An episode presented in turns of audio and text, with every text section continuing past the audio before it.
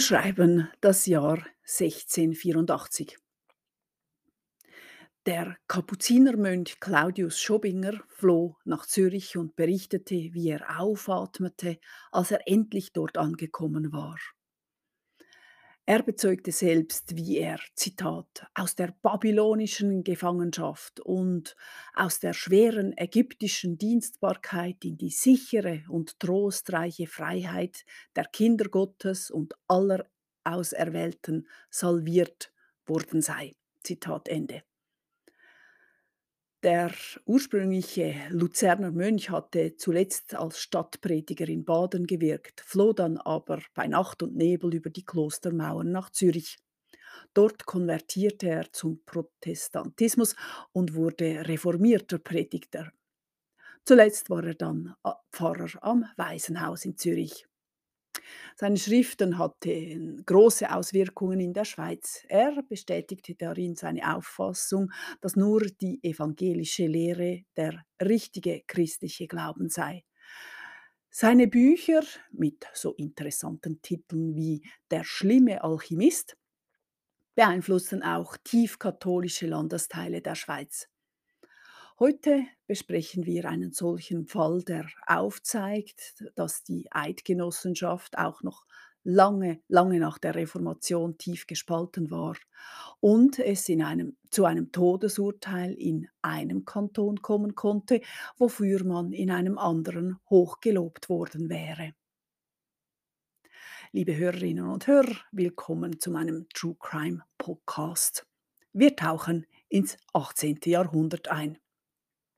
Im Hinterland von Luzern entstand ab dem Beginn des 18. Jahrhunderts eine Bewegung von religiösen Ansichten, die sich vor allem auf die Worte der Bibel stützte. Die Ansichten dieser Gläubigen standen allzu oft den damals üblichen Vorstellungen von Glauben der Alleinseligmachenden der katholischen Kirche entgegen. Die katholischen Pfarrer wurden auf dieses Phänomen aufmerksam und aus ihren Beobachtungen und Befürchtungen entstanden dann tatsächlich die letzten Ketzerprozesse auf eidgenössischem Boden. 1706 fiel dem neuen Pfarrer von Ruswil auf, dass in seiner Gemeinde sich eine gefährliche Seelenpestilenz, wie er es bezeichnete, ausbreitete. Viele seiner Gemeindemitglieder äußerten Ansichten, die mit jenen der katholischen Kirche nicht vereinbar waren. Dies musste dringend unterbunden werden. Deswegen schrieb der Pfarrer an den zuständigen Landesvogt. Einer der übelsten Quer- oder Freidenker der Gemeinde war offenbar Augustin Salzmann. Über ihn sagte der Pfarrer, dass er ein reicher, heilkundiger Bauer der Gegend sei, der aber ketzerische Gedanken aufgenommen habe. Angeblich von einem Berner Hausierer, der holzige Schuhmachernägel verkaufte, aber eben auch schädliches Gedankengut. Der Landvogt zögerte nicht lange. Er ließ Salzmann und auch einen weiteren auffälligen Dissidenten, den Müller Hans-Jost Schmiedling, gefangen nehmen. Die beiden wurden verhört. Um das Gestandene zu deuten, wurden Theologen beigezogen. Diese allerdings konnten bei den Aussagen der beiden keine eigentliche Häresie feststellen, und so mussten die beiden Angeklagten freigelassen werden. Allerdings mussten sie sich öffentlich in ihrer Kirche entschuldigen und kehrten zunächst zurück in ihre Gemeinde und in ihr gewohntes Leben. Aber im April 1713 wurde Augustin Salzmann ein weiteres Mal festgenommen. Dieses Mal wurde er über lange Zeit verhört und in den Verhören kamen vor allem die Themen Ablass, Fegefeuer, Anrufung Marias und der Heiligen, aber auch das Pilgerwesen und die Klöster zur Sprache. Diese wichtigen Bestandteile der damaligen katholischen Glaubensauffassung und Lehre lehnte Salzmann rundweg ab. Es war gar noch schlimmer. Augustin Salzmann hielt Bibelstunden in seinem Haus ab. Dort wurde die Bibel von A bis Z gelesen und so ausgelegt, wie wir das von den Reformierten kennen. Denn alle erwähnten in der katholischen Tradition essentiellen Themen kan kamen in der Bibel ja nicht vor. Und sie wurden deswegen von Salzmann und seinem Glaubenskreis abgelehnt als verfälschtes Gotteswort. Dieses Mal gab es kein Entrinnen. Diese Ablehnung der katholischen Ansichten war Ketzerei. Der 60-jährige Augustin Salzmann wurde zu lebenslanger Haft verurteilt. Er verstarb, nachdem er gute sieben Jahre im Gefängnis verbracht hatte. Mit Salzmann aber starb diese abweichende Ansicht des katholischen Glaubens nicht einfach aus. Man ist fast versucht, im Gegenteil zu sagen. Denn Augustin Salzmanns Glaubenssätze machten die Runde und blieben in den Köpfen und Herzen bestehen. Sie führten dann aber zu einem Monsterprozess wegen Häresie, zu einem letzten auf eidgenössischem Boden. Im Zentrum dieses Ketzerprozesses, eben des letzten, stand Jakob Schmidlin ob der Sulzig, ob Wertenstein. Zur Zeit dieses Prozesses war der Kleinbauer 48-jährig und wurde von allen nur Sulzigjoki genannt. Jakob Schmidlin kam 1699 in Hergiswil als Sohn von Kleinbauern zur Welt. Später zügelte die Familie in die Gegend von Ruswil. Jakob wurde schon als kleiner Junge verdingt. Er arbeitete hart als Ackerbub. Es ist auch bezeugt, dass er eine Zeit lang bei Augustin Salzmann in Grafenhusen wohnte. Später heiratete er die Tochter von Hans-Jost Schmidlin, der zusammen mit Salzmann in der ersten Untersuchung freigesprochen worden war. Der gleiche Nachname ist übrigens Zufall. Als junger Erwachsener wurde Jakob Schmidlin Karrer, später Weinfuhrmann. Durch die Reisen, die er dafür machen musste, kam er mit dem reformierten Glauben in Kontakt. Der Wein wurde nämlich oft vom Elsass eingeführt, da waren auch Fahrten nach Basel, Bern oder Zürich nötig.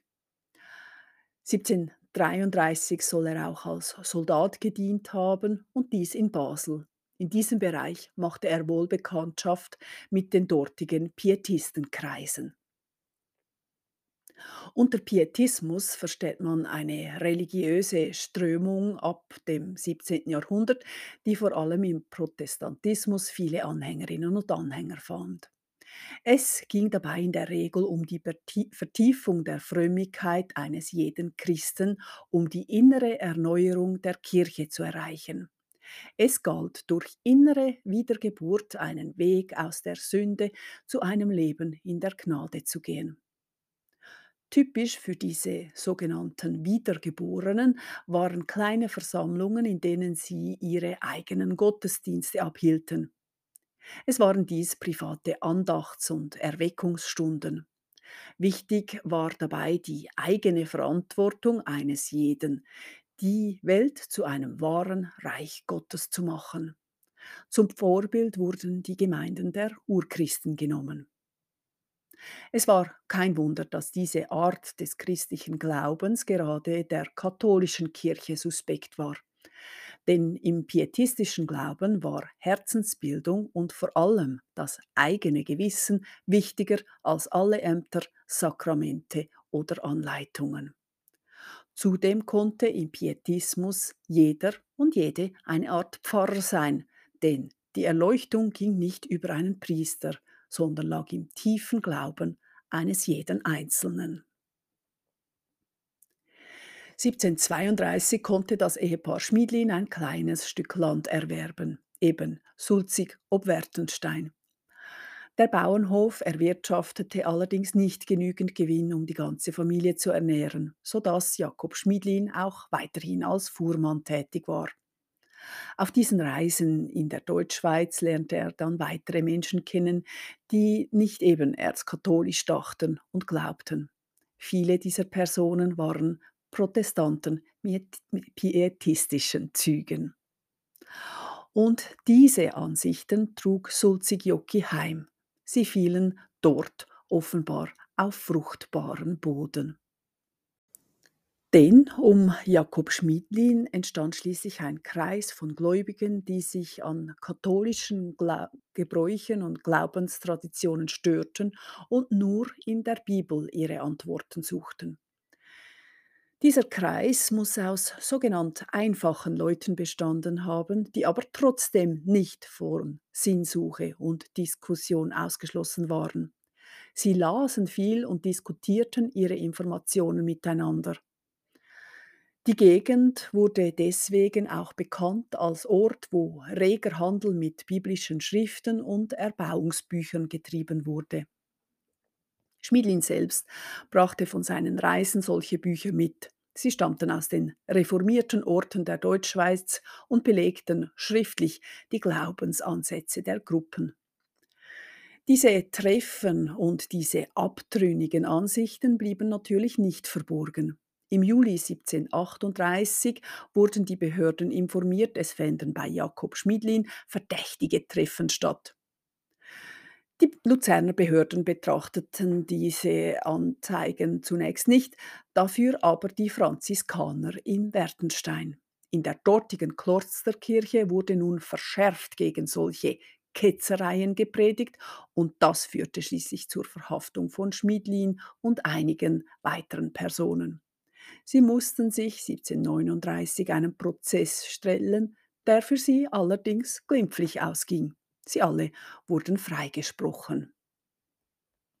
Möglicherweise war dieser Freispruch dann Anstoß für die kleine informelle Gemeinschaft, dass ihre Ansichten richtig und wahr waren.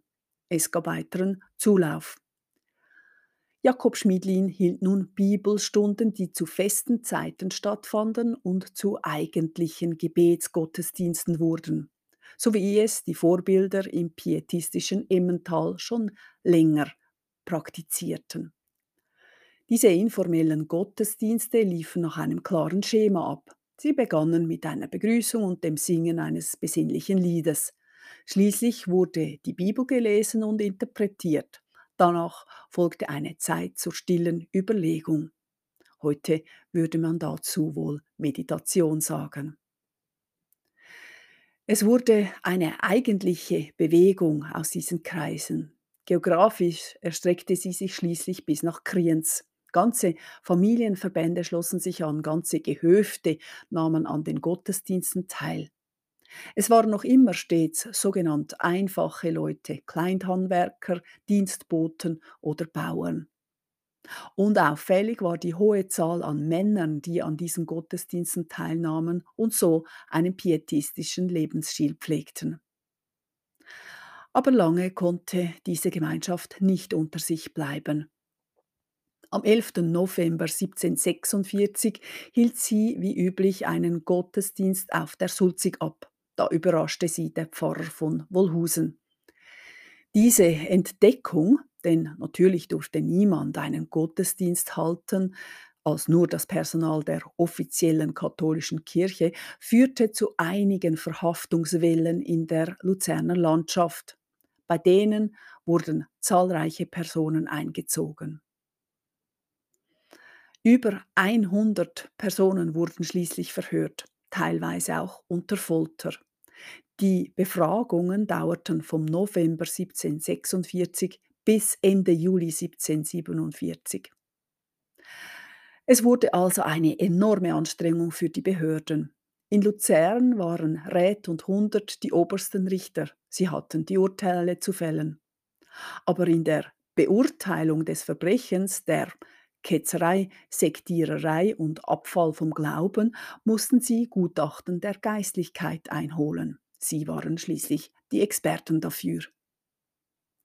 Im Januar 1747 holte die weltliche Macht also eine theologische Beurteilung der Auffassungen von Jakob Schmidlins ein.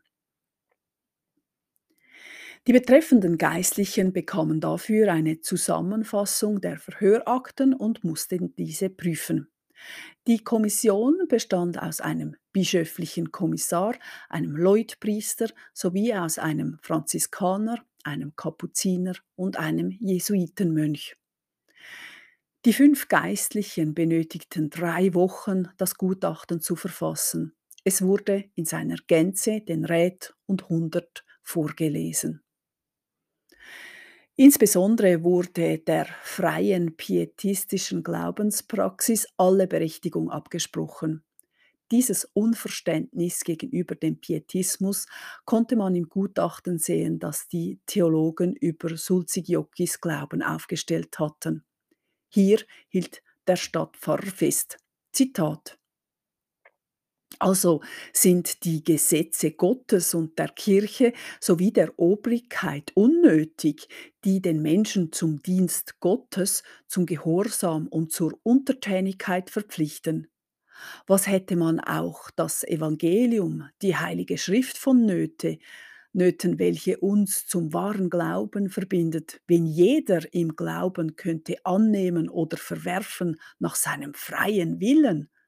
Zitat Ende. Die weltliche Macht beschloss daraufhin, den Prozess voranzutreiben. Wichtig war dabei ihrer Ansicht nach, die Rädelsführer zu verurteilen und auch das Land zu säubern. Der allein selig machende Glaube der katholischen Richtung musste unbedingt überall wiederhergestellt werden.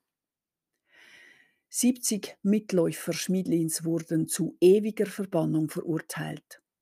Man hatte zuerst daran gedacht, sie in die Bergwerke Sardiniens zu senden, aber das hätte Luzern zu viel Geld gekostet. Es war schließlich einfacher und billiger, die Leute einfach aus dem Land zu verbannen. Aus diesem Richterspruch wurde eine Zeremonie der Verbannung gemacht.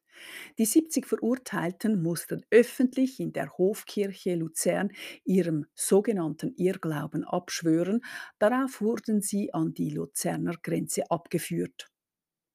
Wie bei einer Verurteilung wegen Verbannung üblich, wurde ihnen eingeschärft, dass sie bei einer Rückkehr nach Luzern die Todesstrafe zu erwarten hatten.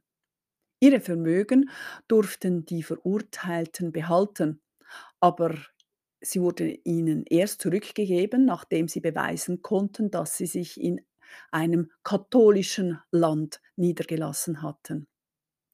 Viele nahmen im Elsass Wohnsitz.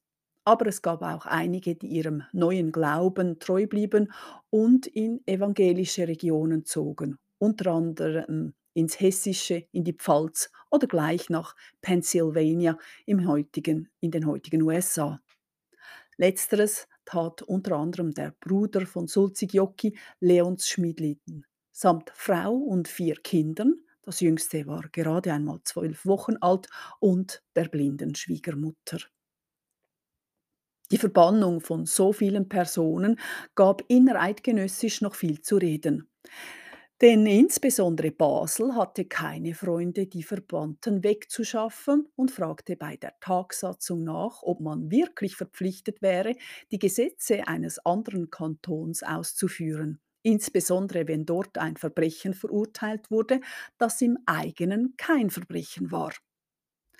Aber eidgenössisches Recht und Tradition standen ganz klar dafür, so dass auch Basel sich schließlich genötigt sah, einige der Verbannten über seine Grenzen hinweg aus der Eidgenossenschaft zu schieben, obwohl sie sich in Basel niedergelassen hatten und sich gut in die dortige Gemeinschaft eingefügt hatten.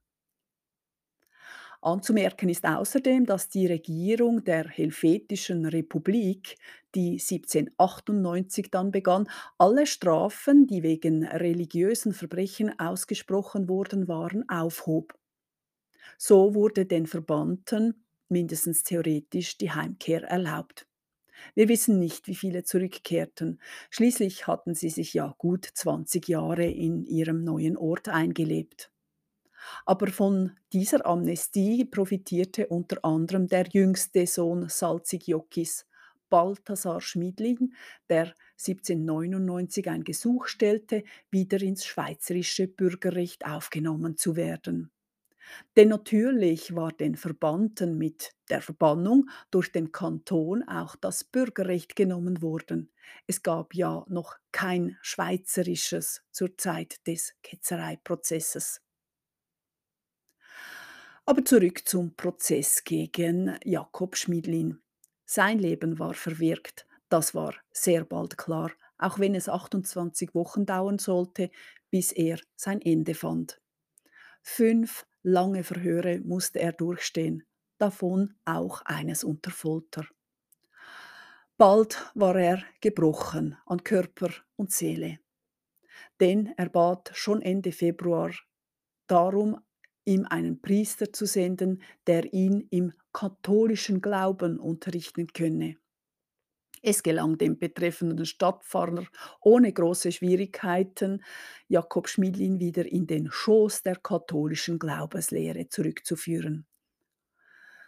Dieses Bekenntnis gab Sulzig-Jocki sogar schriftlich. Er widerrief öffentlich seinen ketzerischen Pietistenglauben samt Irrglauben und Ketzerei. Der Staat rechnete scharf mit seinem Untertan ab. Sulzig-Jocki hatte sich folgender Verbrechen schuldig gemacht. Abfall vom katholischen Glauben, Verbreitung von verdammungswürdigen Lehren, Einfuhr und Verbreitung von glaubenswidrigen Schriften, Teilnahme an reformierten Gottesdiensten, Briefwechsel mit Andersgläubigen, Störung der Ruhe und Ordnung, Verführung des Volkes zur Rebellion, Abhaltung von verbotenen Zusammenkünften und Gefährdung des Seelenheils von Landsleuten. Man wähnt sich im Mittelalter.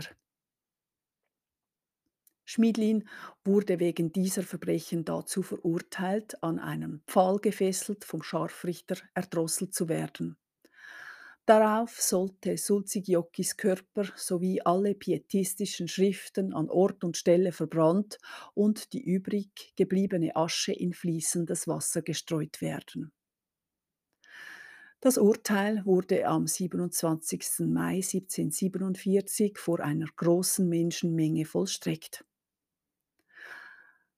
Das Urteil wurde um Mittag am Weinmarkt öffentlich verlesen. Schmiedlins Widerruf musste von einem Behördenvertreter verlesen werden, weil Sulzig-Jocki selbst zu schwach dazu war. Zeugen sagten, er sei abgemagert und gebrochen gewesen, kaum fähig, den Weg zu seiner Hinrichtung noch zu gehen. Und so zog die Gemeinschaft zur Richtstätte, die sich beim Zusammenfluss von Emme und Reuss befand. Der Weg dorthin dauerte volle zwei Stunden und die Hinrichtung von Jakob Schmidlin fand genau so statt, wie es im Urteil vorgesehen war. Als besonders rachsüchtig, weil äh, äußerst ungewöhnlich, dünkt mich die Anweisung der Luzerner Regierung, auch Schmidlins Haus in Schutt und Asche zu legen. Das Haus auf der Sulzig sei die Wiege der gottlosen Ketzerei und müsste entfernt werden. An seiner Stelle wurde eine Schandsäule errichtet. Die luzernische Landesregierung und Geistlichkeit klopfte sich auf die Schultern. Es wurden Geschenke überreicht und, besonders auf der Landschaft, Dankesfeste angeordnet. Natürlich muss die, die, Propaganda aufzeigen, wie Gott der Obrigkeit beiseiten gestanden habe in der Ausrettung dieser Ketzerei. Er habe sie dabei, Zitat, erleuchtet, dirigiert und gesegnet. Zitat Ende. Aber das propagandistische Ausschlachten der Taten oder Untaten, wie es die Obrigkeit sah, von Jakob Schmidlin half nicht, das Andenken an ihn völlig zu beschmutzen. Viele Menschen behielten ihn und seine Lehren in Erinnerung. Ein halbes Jahr nach seiner Hinrichtung musste man gar feststellen, dass auf der Schandsäule bei der Sulzig nun die Aufschrift prangte Jakob Schmidlin, Märtyrer für Christus, Ruhe in Frieden. Diese anstößige Schrift wurde entfernt, die Säule blieb stehen, nur wurde sie nun von Soldaten bewacht. Manche Menschen rückten öffentlich die Hinrichtung Schmiedlins als Unrecht. An vielen Orten zirkulierten noch immer diese pietistischen Schriften und es fanden auch weiterhin private Bibelstunden statt. Noch Jahrzehnte nach Sulzig-Jokis Tod. Es zi zirkulierten gar Flugblätter, die sogar noch 100 Jahre nach Schmidlins Tod gedruckt und verteilt wurden. Auf einem von 1820 kann man lesen, Zitat: Jakob Schmidli ab der Sulzig durch ein Ketzergericht von vier Geistlichen zu Luzern verurteilt und öffentlich am Pfahl erwürgt und verbrannt im Jahr des Heils 1747. Er las die Bibel, erklärte sie denen, die eine innere Neigung dazu in sich fühlten, lehrte sie. Sie sei der wichtigste Weg zu Gott, die heutige Moral sei umzuändern und der göttlichen Wahrheit näher zu bringen. Den Samen der Ketzerei auszurotten, wurden mit ihm seine Bücher und Schriften verbrannt, sein Haus durch Henkershand in Asche verwandelt, auf der Brandstätte eine Schandsäule errichtet, sein Weib und sechs Kinder mit 71 anderen Personen des Landes verwiesen. Zitat Ende. Ich bedanke mich für Ihr Zuhören und hoffe, Sie sind in zwei Wochen auch wieder hier. Auf Wiederlose.